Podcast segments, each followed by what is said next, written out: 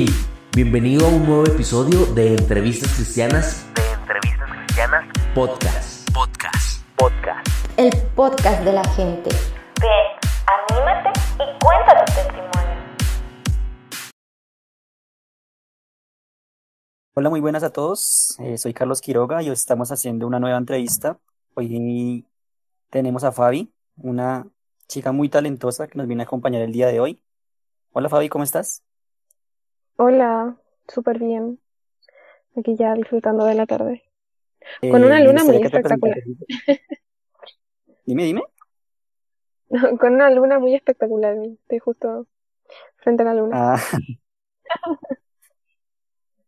¿Te gusta mucho la luna? Ah, sí, sobre todo cuando está llena. Es preciosa, me gusta. Aquí en Bogotá casi siempre hay nubes, entonces no se ve mucho, pero cuando sale oh. se ve espectacular también. Salen los lobos.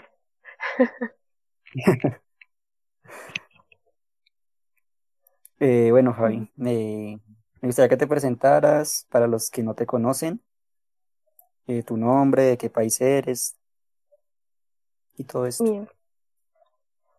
Eh, mi nombre es Fabiola Ibáñez. me gusta que me digan Fabi porque cuando dicen mi nombre así Fabiola, como que pienso que, que están enojados conmigo. Eh, así que soy Fabi, eh, de Chile, de la tercera región de, de Chile, mm, Caldera, la ciudad de Caldera, y tengo 27 años. pertenezco a la iglesia Asamblea de Dios, Iglesia Betel. Eh, soy parte del Ministerio de Alabanza, como ministra de Alabanza y líder de jóvenes dentro de mi iglesia pertenezco también a, Centro de Estudios Teológicos, en donde soy alumna y, y funcionaria administrativo de, la región. Y, y bueno, esa sería mi presentación. Eh, para tener 27 años has hecho bastante. Eh, impresiona que o sea, yo ya te, con, yo te conocí en un Devoluxer, para los que no saben qué es. Nosotros estamos en una comunidad cristiana que se llama Comunidad Lux, la cual martes, miércoles y jueves hay unas reuniones en las que se comparte palabra y a veces hay talentos. Y en uno de esos talentos se presentó Fabi. Y yo quedé aterrado, yo dije, wow, qué tremenda voz la que tiene esta mujer. Y me gustaría preguntarte, ¿Cuándo te diste cuenta de este llamado que tenías hacia la música? Eh, desde muy niña. Desde muy niña, eh, bueno, al principio mi papá nos obligaba a cantar. Eh, mi papá es cantante y compositor y el talento lo heredamos de él. Así que desde muy pequeña yo recuerdo que tenía cuatro años, según mi papá tenía tres, pero yo recuerdo de los cuatro años en adelante. Y desde los tres años mi papá nos levantaba muy temprano a vocalizar, a ejercitar la voz, a cantar. Y como que quería hacer lo que hizo el papá de Michael Jackson con sus hijos, lo hizo con nosotros, pero no le funcionó. Eh, pero eh, sí nos obligaba. A mí no, en especial no, no me gustaba mucho porque me levantaba muy temprano y nos levantaba de la forma, no sé, la más militar posible. Nos faltó tirarnos agua nomás. Así que después con el tiempo me empezó a gustar. Cuando escuché por primera vez a Hilson, me gustó mucho la cantante Darlene y y cuando vi cómo ella ministraba la iglesia, yo dije, wow, yo quiero, yo quiero ser así. Yo quiero cantar al Señor y ministrar a la iglesia y, y por medio de las alabanzas, eh, guiarlas hacia la presencia del Señor. Desde muy chiquitita quería eso, de hecho me iba al cuando tocaba, cuando tocaba en una canción de ellos, me iba al baño y como que imitaba, o como que me imaginaba que estaba en la iglesia. y me veía en el espejo. Pero después me, me fui al mundo. Satanás tergiversó esa, ese deseo, porque después yo quería ser una cantante ya secular y tenía como el sueño de, de, querer que la gente disfrutara la música conmigo, pero ese no era el diseño original, así que bueno, llegó el tiempo de volver y aquí estamos. Así que el, el deseo y, y esa, esa, como ese gusto por, por alabar el nombre del Señor es muy chiquitito, de muy pequeño. Eh, ahorita mencionabas que tuviste un tiempo en el mundo. ¿Cómo un cristiano con, con cierto recorrido ya termina en esta situación? ¿Cómo llegaste a, a decir, no, quiero irme al mundo? Y, y al mismo tiempo, ¿cómo decidiste volver a Dios? Creo que me cuentes ese proceso, esa etapa de tu vida, por eh, bueno, sucedieron cosas desde muy pequeñas que yo no, no tomé en cuenta porque era muy pequeña y lo, no, no sabía lo que estaba pasando.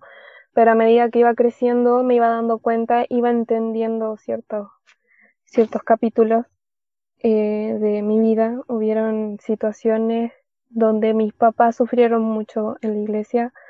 Em, vi a mi mamá llorar por, por cosas que, que, que, hermanos le habían hecho daño Recuerdo que, que, una vez mi mamá invitó a todos los hermanos a su casa para que disfrutaran un, un, la hora del té con ella. Eh, compró muchas cosas eh, para poder compartir y resultó que nadie fue todos aceptaron la invitación, pero nadie fue y nadie como que se dignó a una llamada o algo para avisar que no iban a ir. La dejaron con las cosas compradas. Eh, mi mamá se entristeció mucho, se sintió rechazada y bueno, yo era muy, muy adolescente, muy, muy puber, como se dice, y yo me lo tomé súper mal. Yo dije, oye, esta gente, ¿por qué es así? ¿Por qué no avisan? igual que nosotros teníamos un grupo musical de puros jóvenes. Yo era también era adolescente, tenía, no sé, bueno, preadolescente, tenía como unos 10, 12 años.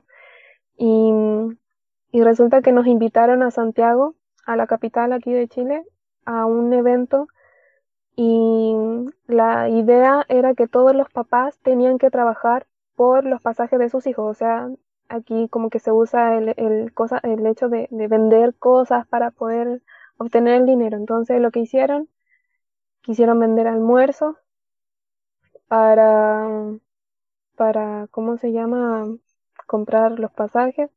Y mi mamá trabajó por los pasajes de nosotros. Nosotros somos tres hermanos y trabajó para esos pasajes.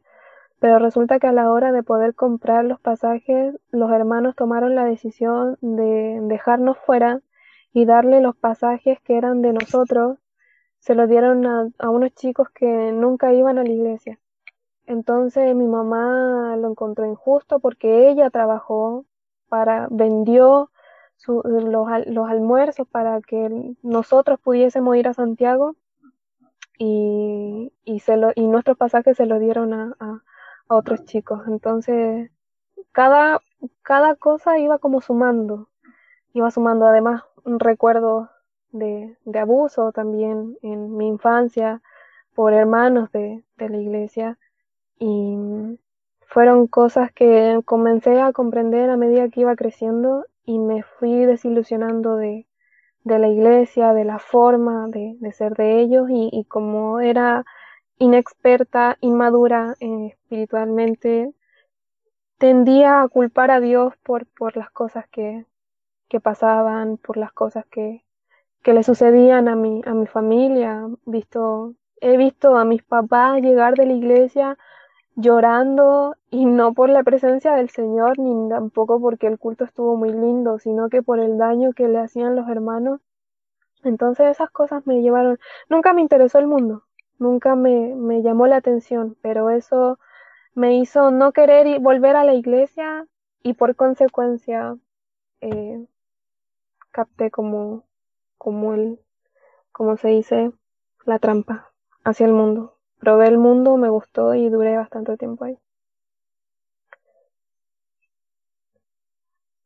Ahorita ah. No, mencionabas que, una preguntita aquí en el, en el intermedio, mencionabas que tú culpabas a Dios por lo que estaba pasando, ¿es verdad?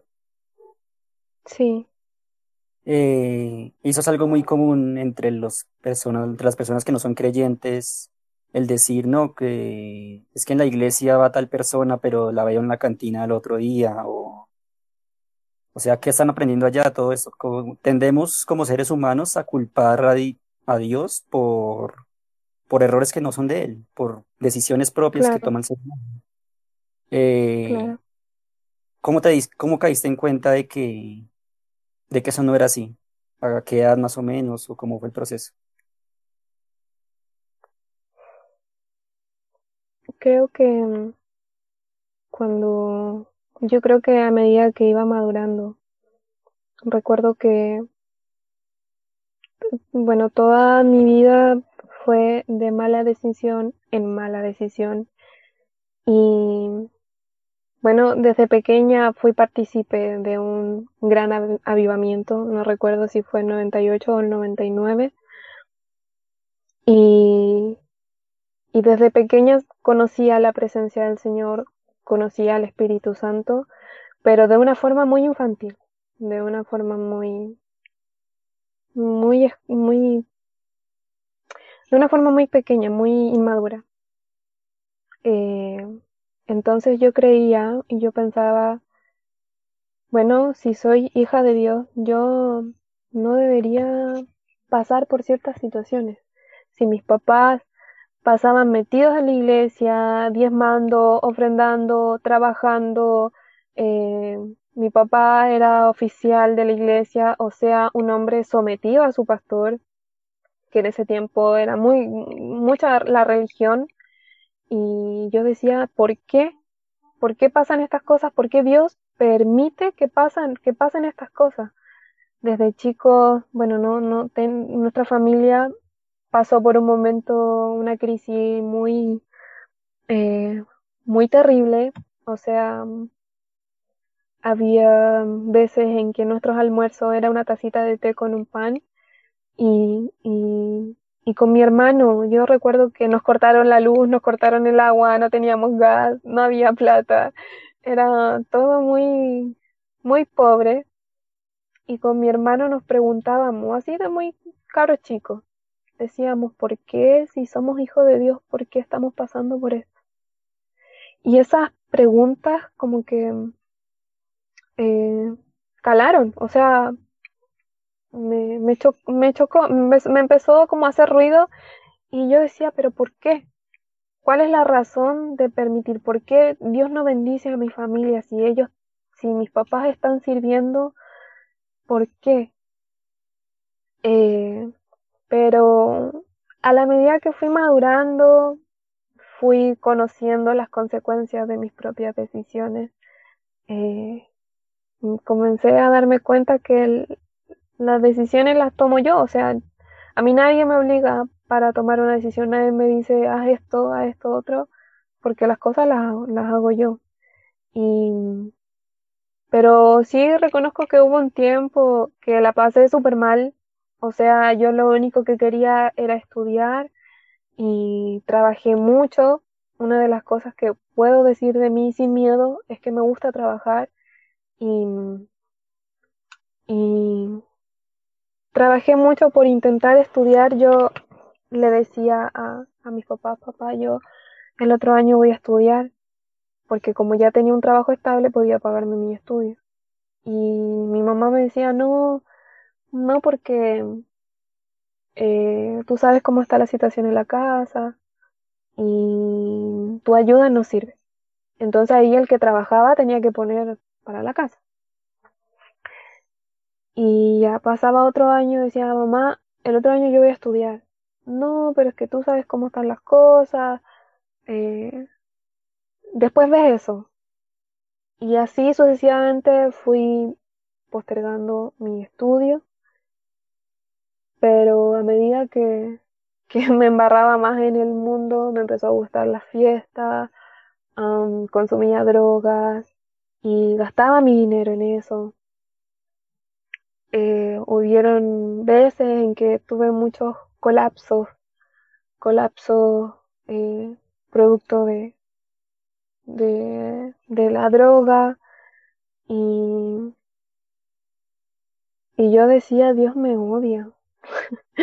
¿Por qué estoy así? ¿Por qué estoy aquí? ¿Por qué no me saca de esto y ya?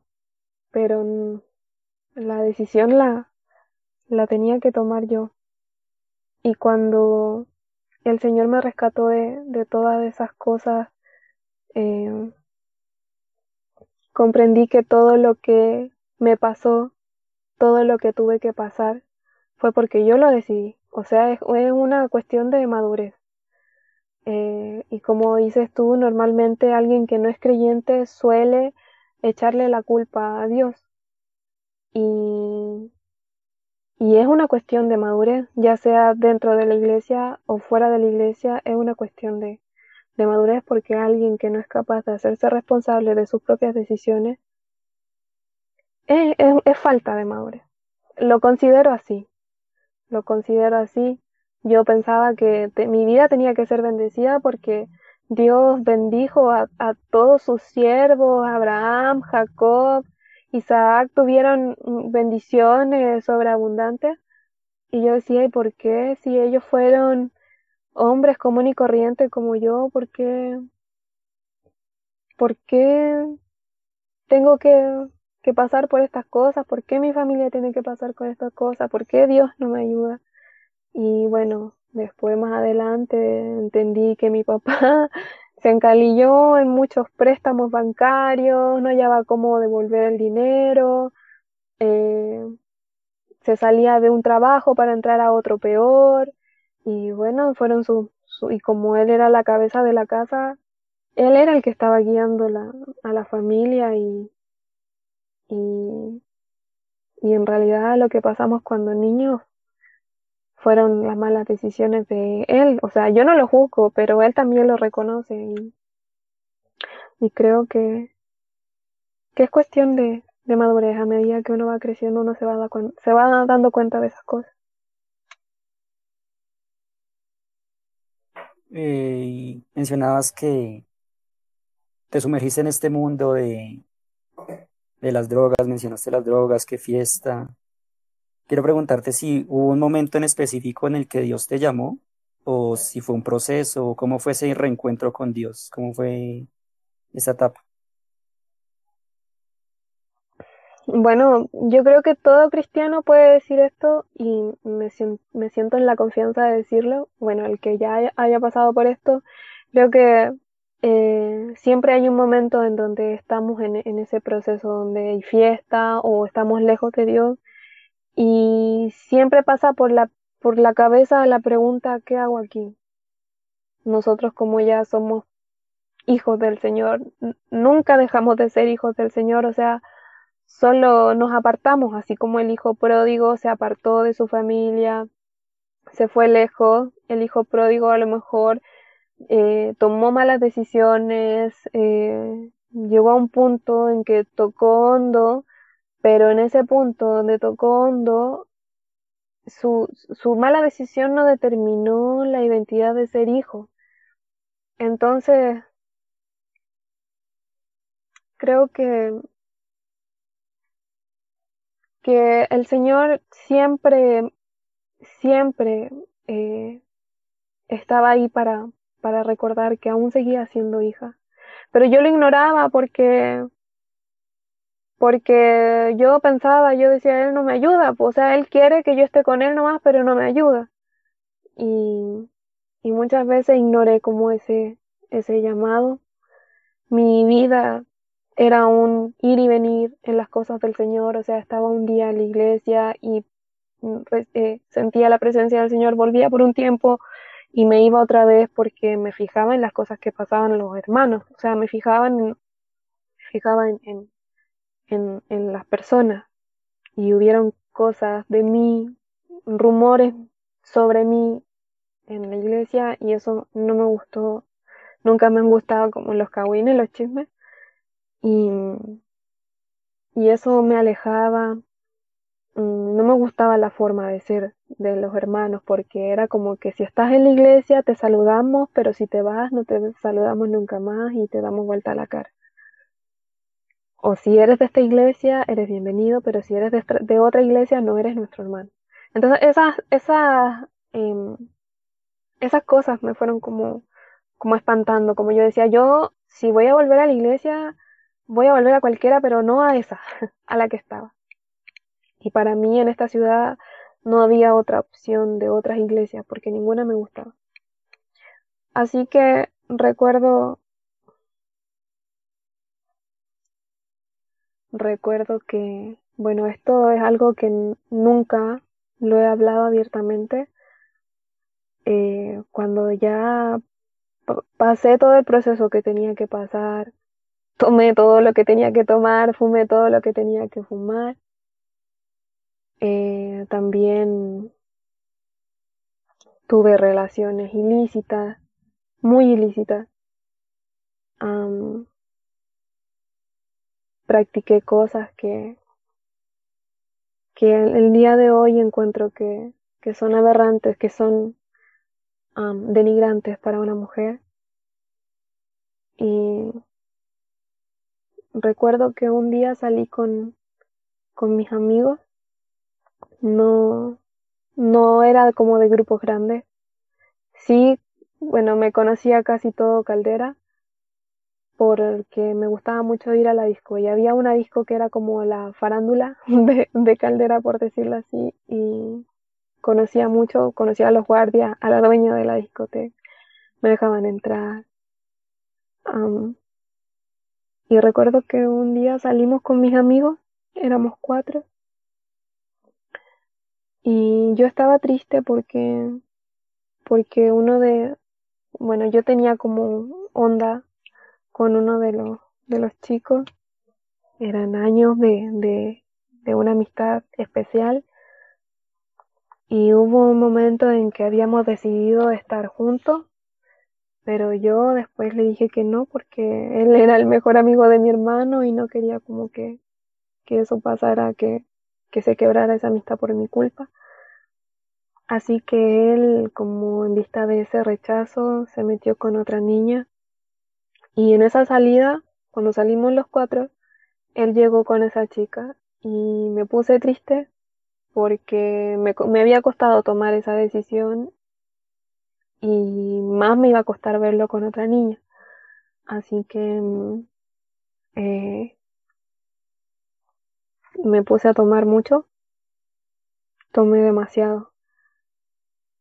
Tengo puras imágenes de esa noche, no, no recuerdo mayores detalles, pero sí hubo una decisión, hubo una situación que marcó toda mi vida y hasta el día de hoy no, no lo puedo olvidar.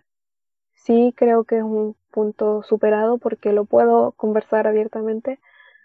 Em, recuerdo que salimos y cuando ya se había acabado el asunto, nos fuimos.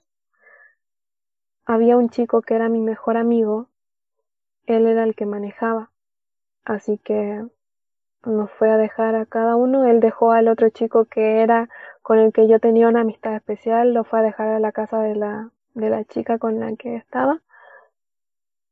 Y yo lo miraba ebria, completamente ebria. Lo miraba desde lejos. O sea, mi mirada no tenía fuerza porque estaba muy ebria. Y luego fuimos a dejar a mi mejor amiga. Y me pareció extraño porque la casa de mi mejor amiga queda como pasando la mía. Entonces, el que se suponía que era mi mejor amigo fue a dejar primero a mi otra mejor amiga.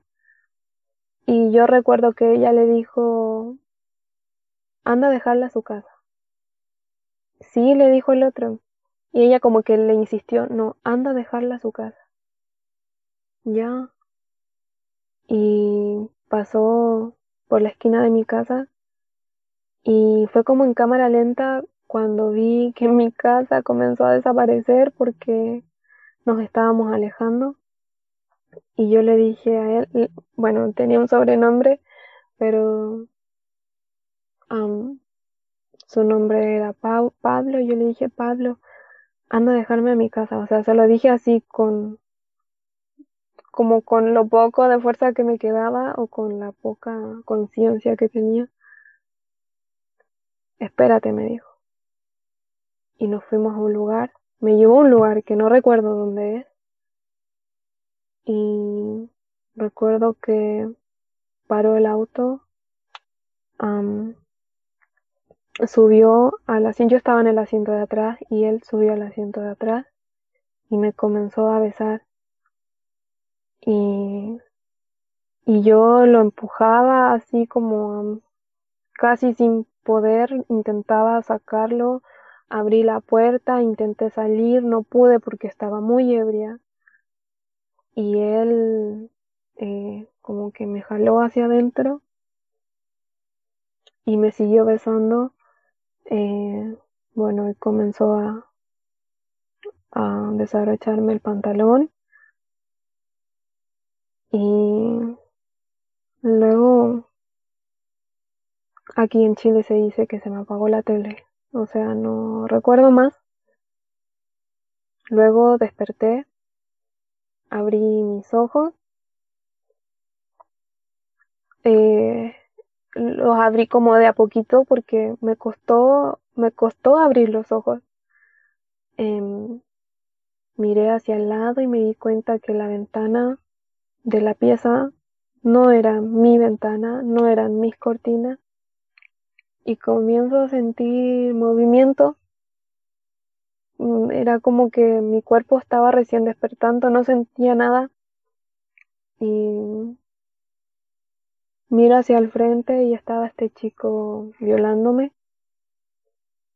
Yo eh, en ese momento me encontraba con, con mi periodo. no, eh, no estaba como, como para algo así, menos con él, porque nunca me gustó, lo consideraba mi mejor amigo, era como mi hermano y yo le hice una seña de que se saliera y se salió, se puso en la esquina de la cama y se tomó la cabeza. Y yo no sabía qué hacer, yo no sabía qué reacción iba a tener, intenté ser como, no sé, como, tuve una reacción en realidad, no tuve una reacción agresiva porque no sabía qué iba a hacer, no sabía si se iba a enojar o, o si se iba a sentir como acusado y quizás podría atentar contra mi vida. Entonces yo le dije, me, puse mi ropa y yo le dije me voy. Y me quedó mirando y agachó la cabeza y cuando agachó la cabeza me fui. Y luego me fui donde mi mejor amiga. Le conté lo que pasó y me dijo, oye, este, te violó, me decía yo sabía que este eh, tramaba algo malo. Y eso también me marcó más porque mi mejor amiga, cuando tenía un como un presentimiento, yo le dije, ¿por qué no me metiste a tu casa? Cuando ella estaba sola. Yo le dije, ¿por qué no me metiste a tu casa y, y listo? Porque no estaba segura, me decía de ahí yo, mi amistad con ella ahí como que se rompió.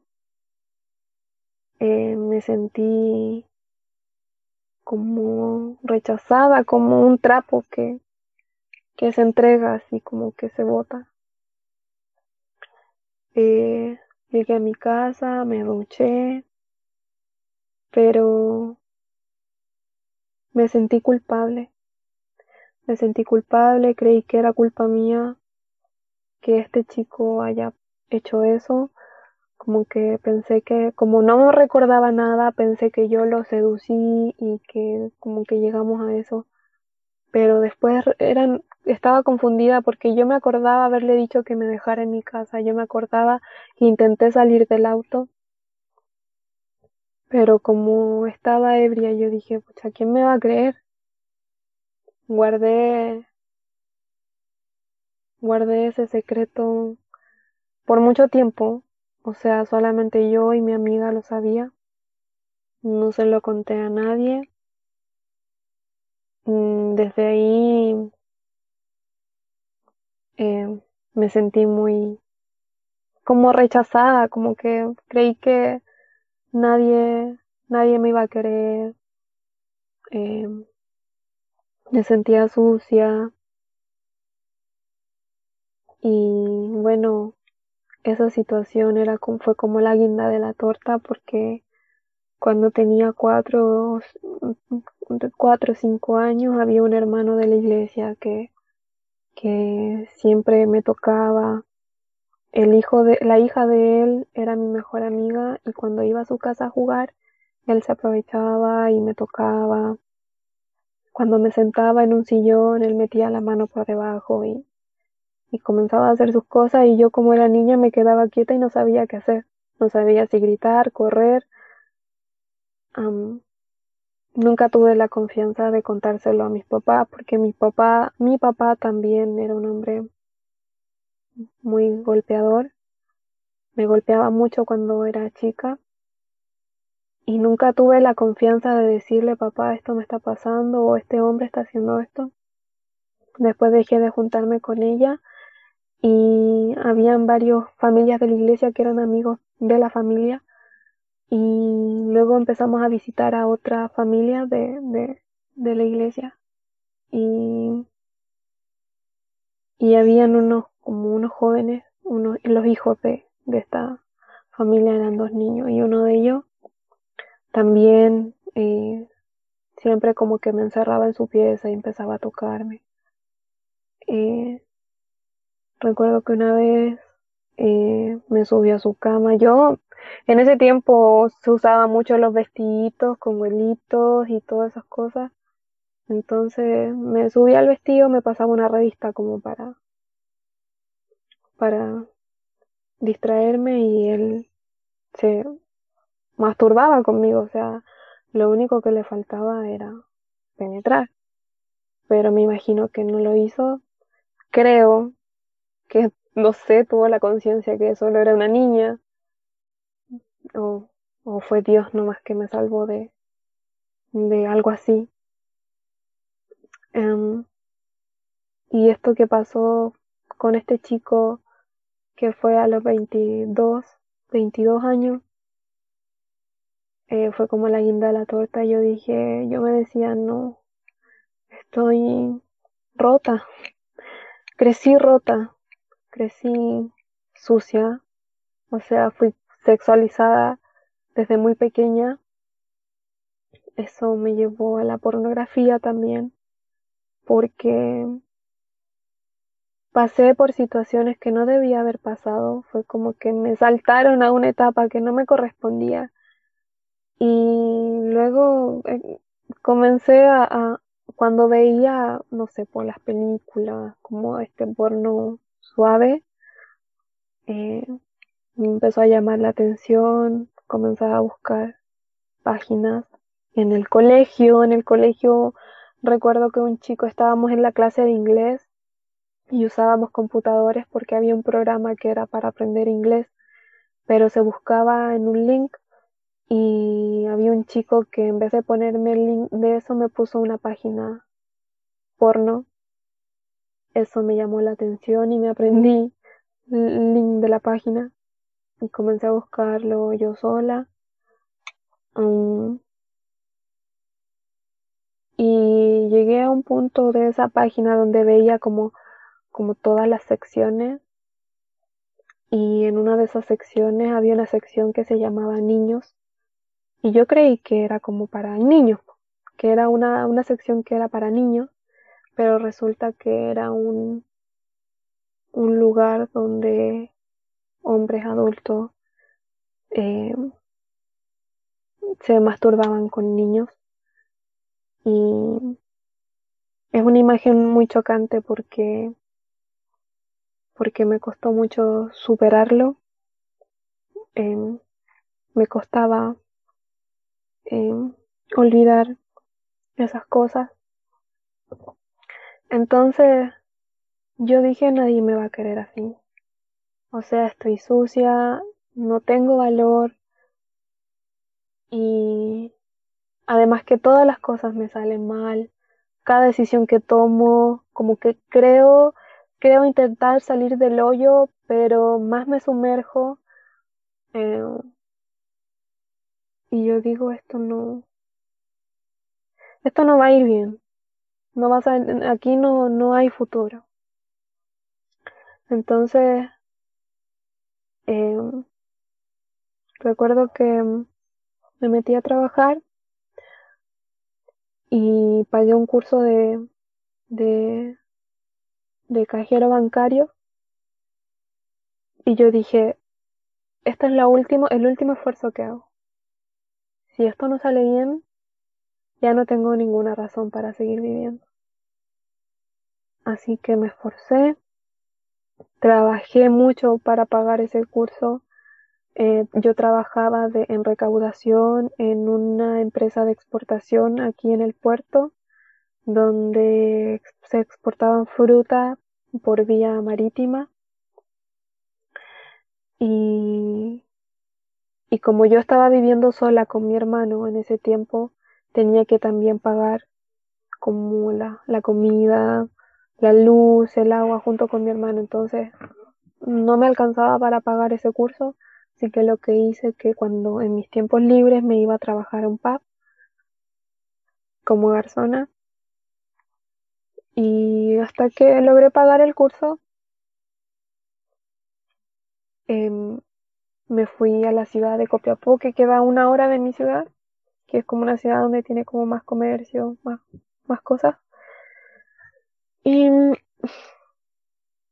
comencé a hacer el, el, el curso y desde la primera clase, desde la primera clase me di cuenta que todo era una estafa, porque los profesores hablaban puras cabezas de pescado, o sea, yo tengo como conocimiento un poco del área administrativa, eh, estudié, estuve estudiando eh, administración en recursos humanos en la universidad, pero por temas de dinero no pude seguir estudiando.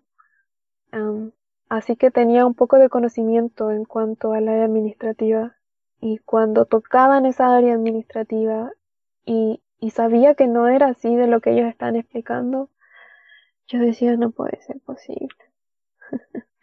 Porque yo dije, estoy, estoy mea, estoy mea de gato.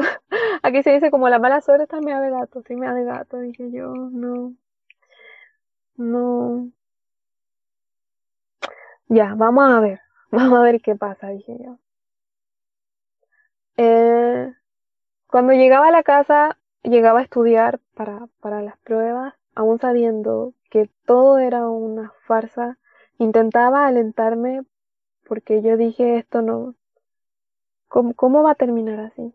Pero a la vez también pensaba en cómo quitarme la vida, o sea, de qué forma. Y Recuerdo que una chica con la que me crié en la iglesia, ella estaba viviendo ahí en Copiapó, me dijo, Fabi, ¿estabas viviendo aquí en Copiapó? Y dije, sí. Me dijo, vamos a la iglesia.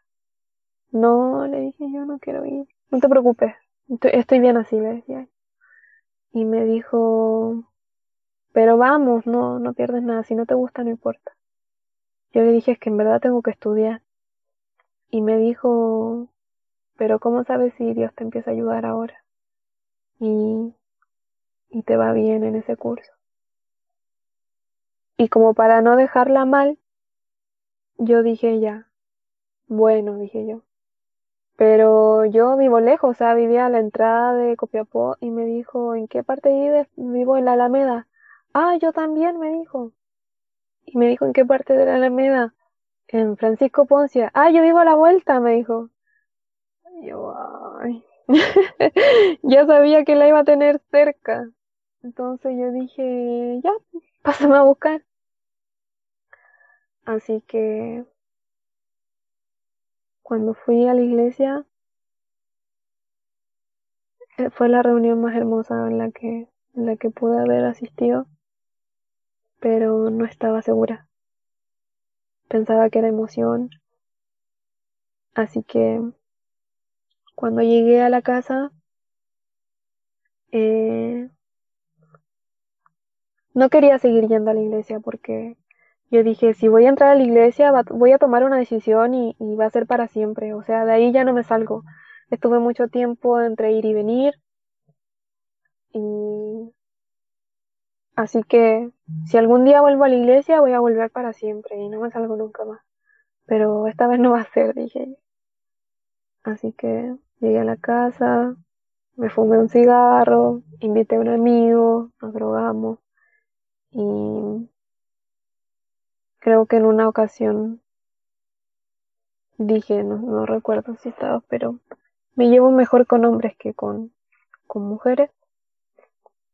Y quizás por el por el abuso o por lo que por lo que pasé lo lo lo que se supone es que uno tiene que tener como más tenerle más odio a los hombres eso a mí no me pasó. Eh, así que tenía eh, este, este asunto de estar como confundida Llegó el día de otro culto y me dijo, Fabi, vaya a ir. Mi amiga me habló, esa chica me habló y me dijo, Fabi, vaya a ir. No sé, Eli, le dije yo en realidad no, no, no sé. Vamos, te voy a ir a buscar. Ya, pero te aviso, no, te voy a ir a buscar. Y me fue a buscar, me arreglé y me fue a buscar. Y cuando Llegué a la iglesia, uno estábamos en las canciones, eh, pude sentir la presencia de Dios, pero estaba aguantándome, intentaba no, no llorar, eh, aunque se me salían las lágrimas, pero me hacía la dura, estaba muy seria. Eh, y la verdad es que quería escapar de ahí. Yo creo que todos mm, los espíritus quizás que llevaba dentro de mí o los que acarrié con el tiempo, ellos eran los que querían huir de ahí. Pero hasta que me tomó un chico y me dice y me muestra un pañuelo y lo arruga y me dice, esta eres tú ahora esta eres tú. Y lo abrió, lo estiró. El pañuelo era blanco. Y me dice, pero así te va a transformar el Señor. El Señor te usará en palabras y en alabanza. Y, por, y, en la, y en la alabanza habrá palabra. Así que te sello en el nombre de Jesús. Y me puso un, como que untó su dedo en aceite y me selló. Desde ese día ya no volví a ser igual, porque yo llegué a la, casa, miraba los cigarros, estaba la droga ahí, y yo dije, se acabó. Mi vida así se acabó. Así que pesqué los cigarros, la droga, la boté, boté todo, eh, todos los implementos, el kit, lo boté. Y desde ese momento eh, comencé a servir. Pero estaba este, este asunto del curso de cajero bancario Así que em, llegó el momento de terminar, salí con una buena nota, fui a buscar eh, trabajo. Ningún banco me recibió porque porque ese ese instituto no tenía ni siquiera patente. Eh, el director del instituto tenía muchas, pero muchas demandas eh, de personas por estafa. Y yo dije, Señor, te toca. Yo hasta aquí llego, yo ya no sé qué más hacer.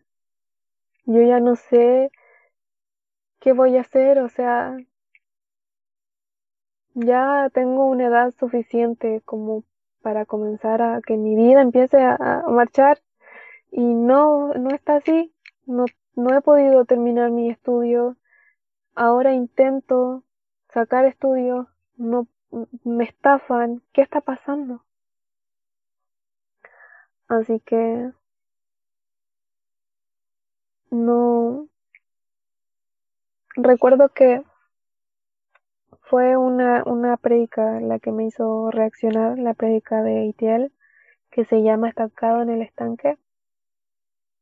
Y habían cosas que yo tenía que soltar.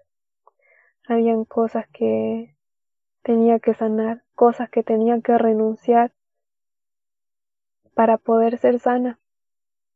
Y yo quería, yo quería ser sana de todo eso, pero quería que me llevaran a la sanidad. O sea, yo no, no, no, no quería ser capaz de levantarme y caminar y sumergirme en el estanque, sino que yo quería que alguien, estaba esperando que alguien me llevara a ese estanque, pero, pero, pero la cosa no fue así. El Señor me levantó y me dio un trabajo.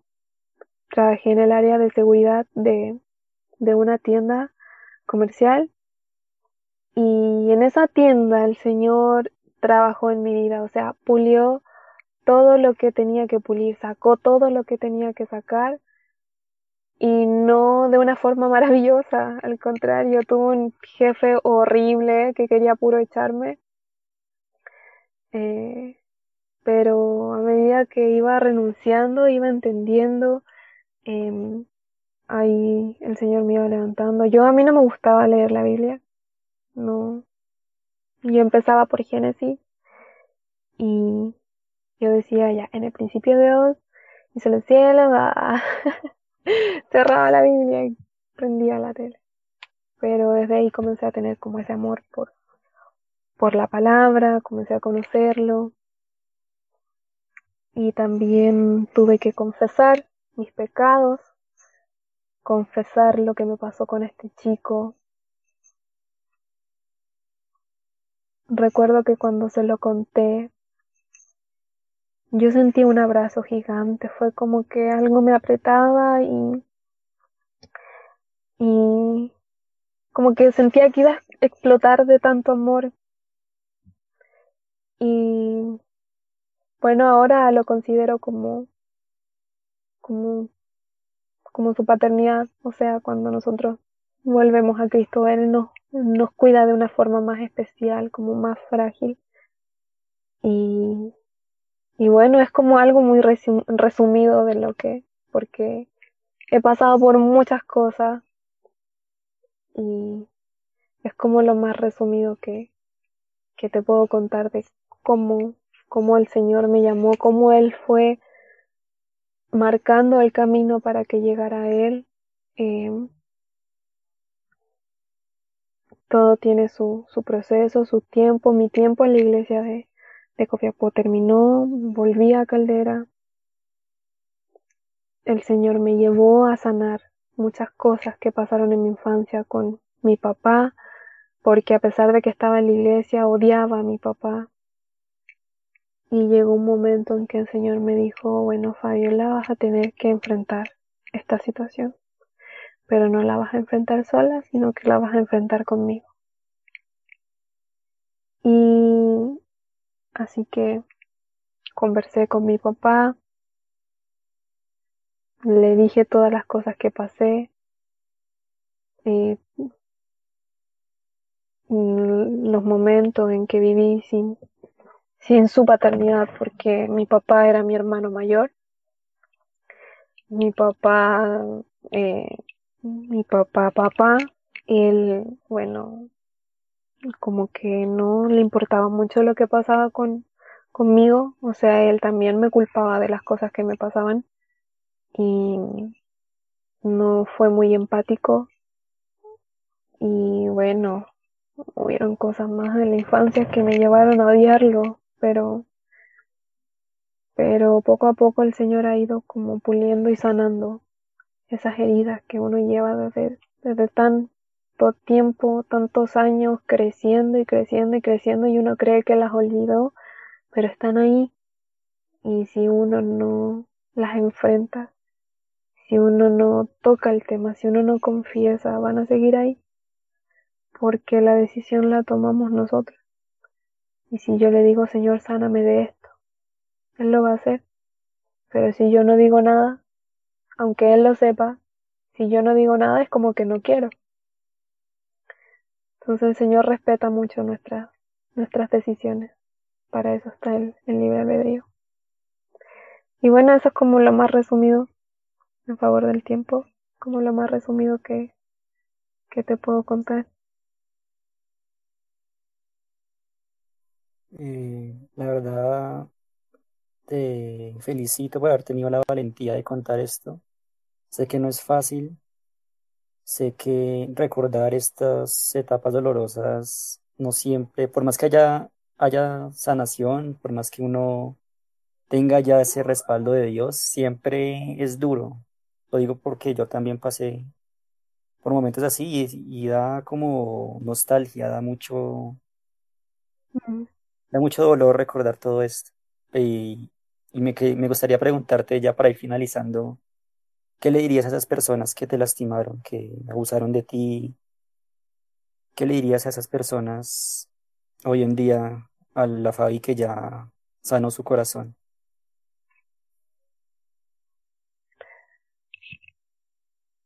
Eh, bueno, yo, yo les diría que los perdono porque simplemente fueron, fueron títeres de, del diablo, porque sabemos que este mundo está gobernado por, por el príncipe de las tinieblas y el que no está en Cristo, su espíritu no está con él. Y si su espíritu no está con él, entonces otro espíritu va a estar con él. Así que yo le diría que los perdono y, y que desearía que, que pudieran conocer a Cristo. Yo recuerdo que el chico que, que abusó de mí me buscó, me encontró, yo no quería que me encontrara. Y yo le preguntaba a Dios, Señor, ¿qué hago? ¿Cómo, cómo puedo reaccionar sin ofenderte? Porque yo no quiero hablarle a este chico, no quiero verlo, no quiero, no quiero tener ningún tipo de contacto con él, pero ¿por qué aparece? O sea, ¿qué actitud debo tomar como cristiana, como hija de Dios, como una nueva criatura? ¿Qué actitud debo tomar? Así que me encontró, llegó a mi casa. mm, Bueno, en el tiempo en que éramos amigos, eh, vivía en otra casa, así que llegó, intentó abrazarme porque no me veía hace mucho tiempo. Es como que había olvidado lo que pasó o como que se hizo el desentendido de lo que pasó, pero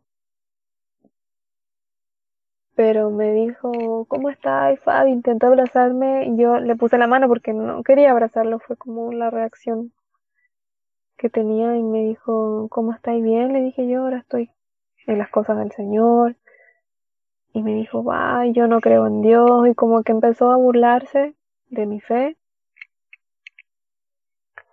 Así que así se me hacía más difícil perdonarlo, pero después entendí que que era Satanás el que lo usaba. Era Satanás el que lo usaba y, y que la gracia de Dios es para, para todo, Él no hace excepción de persona y lamentablemente lo, lo comencé a mirar así, lamentablemente Él estaba siendo usado por Satanás y, y yo dije, bueno, oré por Él. Eh, cuando eh, este tipo, el director del instituto, me estafó, aprendí a perdonar de corazón y, y la única forma en que también podemos sanar esas heridas es orando por aquel que, que nos hizo daño. Como dice la escritura, debemos bendecir al, al que nos maldice, amar a nuestros enemigos. Y, y cuando yo pedí por este hombre, yo le pedí, Señor, haz que vuelva, o sea, haz que, que se dé cuenta de lo que esté haciendo, protégelo y comencé a, a bendecirlo y desde ahí que no sentí más rencor por él. Así que hice lo mismo con este chico. Le dije, Señor, esto es un, un, un instrumento más de, del diablo. Yo te pido que le puedas mostrar tu camino, que él pueda conocerte. Y desde ahí también sintió paz mi corazón. Así que, bueno, todas esas personas que, que me hicieron daño, yo los perdono. No, no hay, no quiero que haya espacio tampoco en mi corazón para el rencor. Son cosas que pasaron, ya no existe ese, ese tiempo, solamente en la memoria. Pero Mm, soy agradecida de Dios por todo lo que me libró, o sea, imagínate, quizás pude haber quedado embarazada, pero no, no quedé embarazada. El Señor, a pesar de todas las cosas, me libró de, de un montón de, de locuras que yo estaba a punto de cometer. Y bueno, mi vida es mejor que la de antes, así que eso me, me consuela, me consuela que el Señor esté conmigo que me esté sanando de a poco porque aún hay cosas que, que hay que sanar.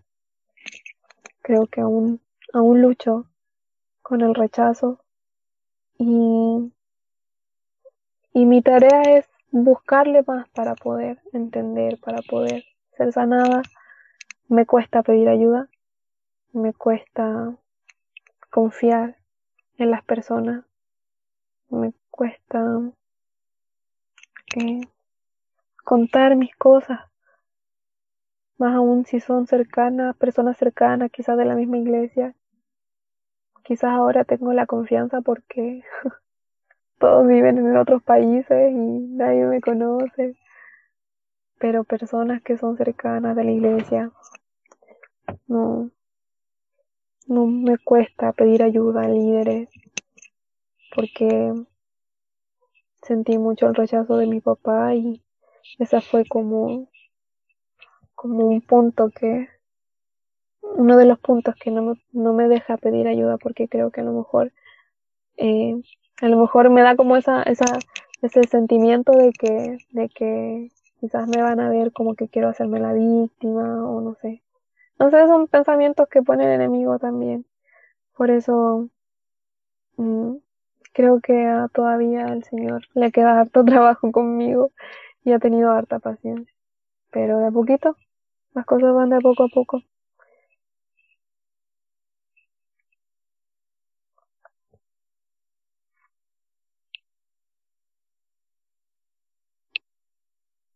Eh, bueno, Javi, te agradezco por este espacio, por habernos compartido tu testimonio.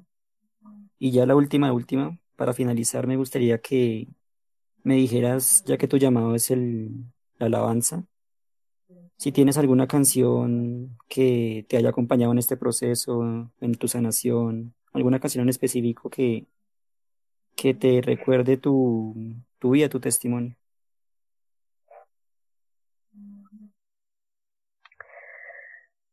Em, sí, Sí. Em, es una canción que, bueno, el Señor me ha dado canciones. em, a pesar de, bueno, en todos los procesos que he vivido después de que aprendo la lección, eh, elevo una alabanza al Señor. Guía mi vida a tu presencia. Yo quiero andar en tu santa verdad. Transfórmame, Señor, y hazme un nuevo ser consagrado para ti. En tu tiempo hay perfección, nada es antes ni después, todo es de ti y para ti, todo es por ti. Escudriñame y haya verdad en mi ser. Solo déjame saber más de ti. No importa lo difícil que sea el proceso, ya no temo porque tú vas por siempre junto a mí. Ya no temo porque tú vas por siempre junto a mí. Un pedacito. Se me aguaron los ojos. Ah, En serio, de verdad que tienes un, una facilidad para transmitir, uf, impresionante. Tienes esa gracia en esa voz que hace que, que nos identifiquemos contigo, que sintamos lo que estás sintiendo. Eh, me voy muy agradecido contigo por habernos acompañado hoy. Eh, y nada, si tienes algo que decir para despedirte de los que estén oyendo esto, es todo tuyo el, el espacio. Sí, primeramente quiero darte las gracias también por invitarme a, a tu espacio a- para poder contar y dar a conocer un poquito de, de mi vida y no para que para que sepan quién soy, sino que eh, para ayudar porque cuando llega, siempre va a llegar un momento en que el Señor nos dice, bueno, hay que hablar, hay que contar y yo animo a todos los que tengan un, un testimonio, a pesar de lo fuerte que sea, que lo cuenten, que, que se animen, que se atrevan a abrir su boca, porque no es algo de qué avergonzarse, no es algo que, que uno tenga que sentirse menos, al contrario, o sea, el Señor nos cambia, cambia nuestra vida y todo es para glorificar su nombre. En, en los tiempos de Josué, después de que Josué murió, hubo, después de él hubo una generación que no conocía a Jehová porque esta, estas personas en, los tiempos de Josué pasaron tantas cosas, el Señor los libró de tantas pruebas, eh, les dio tantas victorias, pero cometieron un pequeño error, un pequeño y grande error, que no contaron las maravillas del Señor. Por eso nació una generación que no conocía a Jehová y esa generación se convirtió en una generación incrédula. ¿Por qué? Porque sus antepasados no contaron las maravillas, no contaron las cosas que, que el Señor hizo con ellos. Que si queremos que la generación que viene sea mejor y sea una generación de fe, una generación que ame a Dios, tenemos que contar nuestros testimonios, tenemos que contar lo que el Señor ha hecho en nuestra vida, el cómo nos ha sanado, el cómo nos ha librado del, del mal. Eh, él, hay que contarlo, o sea, todo es para su gloria, todo lo que nosotros contamos no es para que sepan de nosotros, lo que nosotros contamos es para que la gente conozca la gloria de Dios, para que la gente conozca que nuestro Dios, a quien servimos y a quien amamos, tiene el poder para hacer todo nuevo, para sanar cosas que se supone que deberían marcar nuestra vida, para sanar cosas y hacernos superar situaciones que se supone que nos, que nos ayudaría un psicólogo, pero Debemos contarlo para, para que la gente conozca a nuestro Dios y sepa de lo que es capaz de hacer, de sepa que cuánto nos ama y cuánto eh, quiere restaurarnos, quiere levantarnos y sacarnos adelante mediante su propósito, que puedan, puedan conocer que el propósito que Él tiene para nuestras vidas es mucho mejor de lo que nosotros podemos imaginar.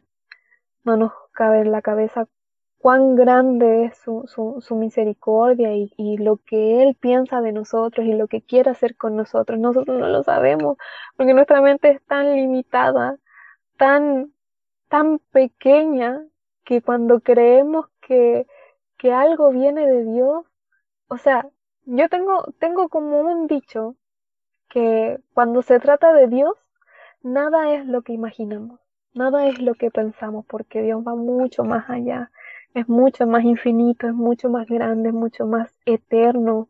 Entonces nuestra mente es tan limitada. Por eso hay que dejarse, hay que dejarse sorprender por las maravillas del Señor. Y cuando nos sorprendamos, contemos. Hay que contar, hay que abrir la boca, contar nuestro testimonio para, para seguir avanzando y expandir la gracia del Señor en esta generación que está tan perdida, hay tanta maldad. Y ese es mi, mi consejo y les animo a que puedan contar, que nunca dejen de contar. Si tienen un testimonio donde el Señor ha avivado su fe, donde los ha sacado adelante, donde ha fructificado, donde no hay nada, cuéntenlo. No se queden callados. Eso. Vale, Fabi. Eh, de verdad que a todos los que estén escuchando esto, sé que tu mensaje les va a llegar y se van a animar y se van a seguir animando y vamos a seguir creciendo todos. Esa es la idea de este espacio, que nos contemos, que nos conozcamos, que nos mostramos tal y como somos para exaltar el nombre de Dios. Eh, entonces, para los que estén escuchando esto desde Spotify, se van a seguir subiendo episodios y nada, eh, gracias, Fabi, por haber asistido aquí. Te enviando un súper abrazo desde Bogotá. Igualmente. Te mando un abrazo. Chao, chao. chao, chao.